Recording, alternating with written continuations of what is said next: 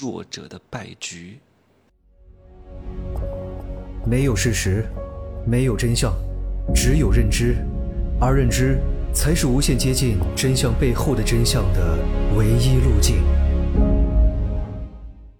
哈喽，大家好，我是真奇学长哈。人呢，有时候不要太嘚瑟。你可能暂时赢了一次，但是你却输了一生。你赚了一年的钱，却意味着今后的几十年你都赚不到钱。人看问题，不要看当下的这一到五年，要看五到十年、十到二十年、二十年到三十年。因为人生不仅仅只有二十岁到三十岁这十年，有好几个十年，你应该如何去度过？有些人在他青春貌美的时候，二十岁到三十岁之间可能过得还不错，但是大量的这样的人一定是高开低走的，一定会越过越差的。所以不比气盛，比命长，看谁能够笑到最后。暂时他比你强，但是你笑一笑就好了。他强任他强，清风拂山岗，对吧？他横任他横，明月照大江。最近呢，有看到一个新闻，步美珠，步美珠是谁？啊，听这个音译，你们应该可以猜出是谁。当年和谦哥大战的人。这个人最近又开始作妖了，啊，到处起诉那些当年帮过他的人，反噬对方。当年这些人都是帮你讲过话的呀，都是站出来为你发声的呀，只不过是用了你的一张照片而已。现在开始起诉对方，起诉对方侵犯自己的肖像权，找对方要钱。但是大量的这个起诉，我觉得应该是不会成功的。但是有一些人呢。就是多一事儿不如少一事儿，可能会选择私下和解，给他个两三千块钱、五千块钱左右就和解了。虽然说几千块钱不多，但是他起诉的人多呀，对吧？苍蝇肉很少，但是一百个苍蝇也能凑成一盘菜呀，靠这个来敛财。你说这个人真的是太让人寒寒心了啊！很多人说这个步美珠非常有心计，当年就留了一手。不可能，这个女人没有这么聪明的。如果这个女人很聪明，她就不会干这样的事情。这个女人一辈子就毁了。你指望她再怎么出名能当明星吗？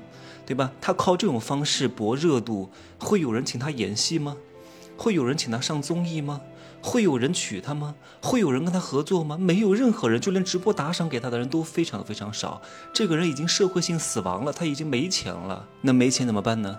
他还能去上班吗？他连班都找不到的，没有任何一家公司会雇佣他，连保安、保姆、清洁工、外卖员都不可能让他做的。那怎么办呢？他就想啊想啊想，我没钱过日子啦，我没钱保养啦，没有男人可薅了。哎，我想到了。当年帮过我的人，他们用了我的照片儿，这一波韭菜还是可以割一割的啊。虽然不是很粗壮，但是咱们也能割，不然的话我连韭菜都没得吃了呀。肉吃不上，咱们吃点蔬菜叶子也是好的呀。那我就起诉他们，这是一个方面，没钱。还有另外一个方面啊，就是因为他好像有热度。各位，有热度就能怎么样？有流量就能挣钱吗？有流量，但是他挣不到钱，他内心非常非常憋屈。这种憋屈呢，就是源自于某些东西打破了他固有的框架。原来他觉得哇，有名就有钱，有声望就有钱，哇，大家都认识这个人，这个人就一定非常有钱。为什么大家都认识我，我却没钱？连直播打赏都搞不到，也没有戏拍，也没有成为大明星，还是穷困潦倒。哎呀，连个男朋友都找不到，谁敢跟你谈恋爱啊？于是他内心呢，就开始慢慢的发生了一点点。变态心理的转变，既然你对我不公，那我就要对别人不公啊！我要开始报复这个社会，甚至当年帮过我的人，我报复他们也在所不惜啊！因为我已经没有什么可失去的了，我已经没钱了，所以我想尽办法要搞钱啊！就开始相互为难。你看，有很多保安，他为什么要为难外卖小哥？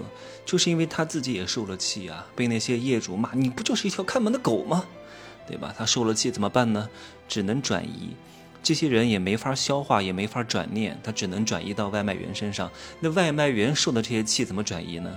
转移到业主点的外卖上，吐几口口水呀，丢掉啊，糟蹋呀，等等之类的啊，这都是一个循环。有些男人呢，因为在社会上没有什么地位，在社会上天天被别人欺负，唯一发泄的办法是什么？家暴。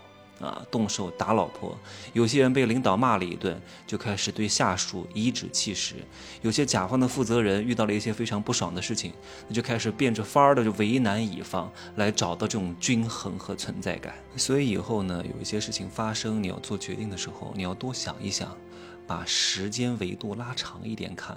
你当下可能感觉你赢了，但其实你输了。比如说你嫁给一个富豪，对吧？这个富豪呢还是挺有声望的，然后让你衣食无忧，让你的阶层迅速上了八阶啊！你已经非常厉害了，是一个很多人艳羡的富太太。